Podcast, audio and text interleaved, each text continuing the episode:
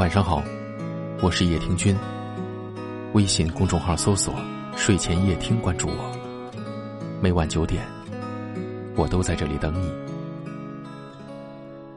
前些天在后台问读者：“你们看什么样的电视剧情节会哭？”本来以为大家会是在剧中人物大哭的时候一起跟着落泪，没想到却收到了这样的回复。叶听君在看的时候。也是猛的心被扎了一下。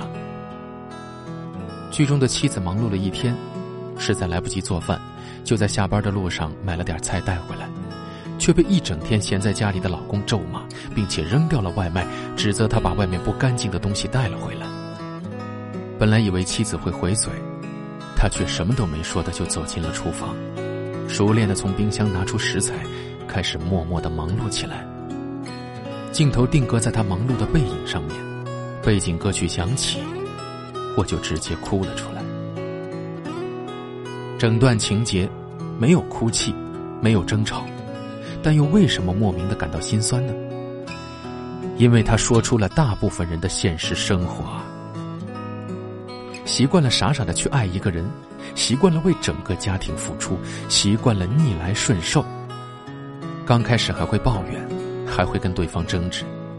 等时间长了，就开始抱着“随他去吧”的心态，把所有伤心难过都往肚子里咽，假装没事的继续生活。习惯了他的味道。以前在劝导情感出问题的朋友时，都会用同样的两个字回复：“分手”或“离婚”。朋友基本也都会摇摇头说：“你不懂。”小平的老公这两年只知道打麻将。一个星期跟他没说超过十句话，朋友们都劝他离婚吧，这种情况跟活守寡有什么区别？小平却说，他以前不是这样的。我贫血住院的时候，他每天一下班就先回家煲汤，然后赶紧带到医院来给我喝。心情低落的时候，他会给我挠痒痒逗我乐，还讲情话给我听。这么漂亮的美女，笑一笑就倾国倾城了。是啊。他以前很好，但是现在的他已经慢慢的不爱你了，为什么还要死守着一个错过的人呢？他说：“习惯了呗，习惯了他烧的菜，习惯了他躺在床上的体温，习惯这种东西，改不了的。习惯了逆来顺受，因为生的是两个女儿，丽丽的婆婆一直看她不顺眼。”第二个女儿刚剖腹产出来两天，婆婆就嚷着：“赶紧出院回去干活，生个女儿还敢一直躺在床上，以为自己是皇太后啊！”丈夫去了上海打工，丽丽就留守在小镇拉扯两个女儿。婆婆不但没有给予半点帮助，还经常故意刁难她。在婆婆想来，看到这个老女人带着两个小女人，我就气，赶紧让儿子回来跟她离婚。这样痛苦不堪的日子。丽丽还是好吃好喝的伺候着婆婆。她说：“我没给他们家生出个大胖小子来，我确实有错。婆婆要打要骂，我都应该受着，习惯就好了。习惯困住了你的心，常把习惯了挂在嘴上，不过是自欺欺人的把戏罢了。世界上真的有人能够习惯痛苦吗？也许你们曾经确实深爱。”只要现在并不感到幸福，就要勇敢的断绝关系。有时候固执的停留在原地，不过是怕离开了这个错的人，下个对的人不知道何时才能到来。常有读者在后台问：“叶庭君，你觉得我什么时候才能遇到合适的人？” 什么时候我不知道，但是我知道，你不赶紧离开那个不爱你的人，还在说什么？已经习惯和这个人在一起了，那就永远都不会遇到对的另外一个人。从传统的观念来看，男主外女主内，女性就是要把所有的生命都无私奉献给家庭。只是没人告诉你，这种自我牺牲的精神，只适合放在幸福的家庭之上。凶狠的公婆，长期不着家的丈夫，啃老的子女。任何一个环节的出错，都不是靠你一味的无私奉献能够解决的。不要骗自己，习惯就好，只会越过越痛苦。愿你能够勇敢的和习惯说告别，再也不用习惯了把眼泪往肚子里咽。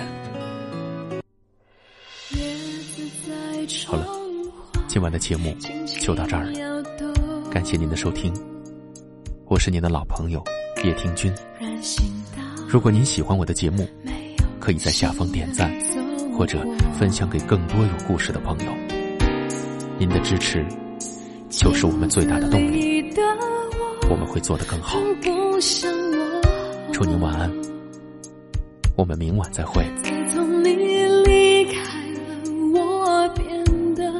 很软弱。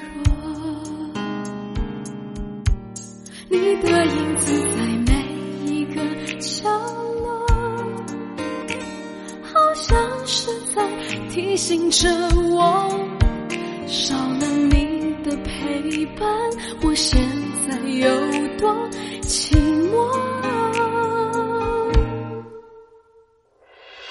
我想我可以习惯你一个人生活，我想我可以假装不曾爱过。冰凉的夜里，让眼泪温热我。我想我可以习惯一个人生活，在记忆里面擦去你的承诺。爱你怎么会是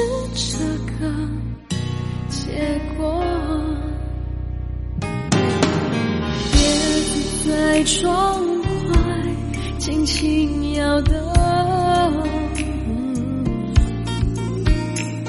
人行道没有行人走过，镜子里的我很不像我。自从你，我变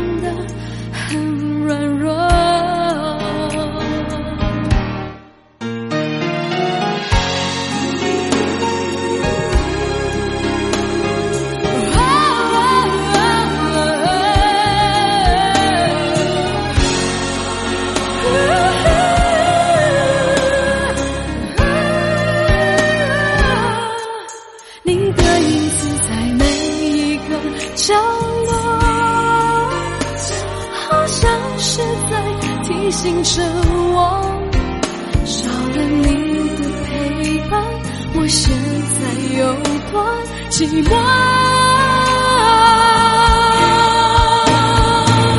我想我可以习惯一个人生活，我想我可以假装不曾爱过。感觉如果要走，谁能说呢想我可以习惯一个人生活记忆里擦去你的承诺爱情是个梦而我睡过头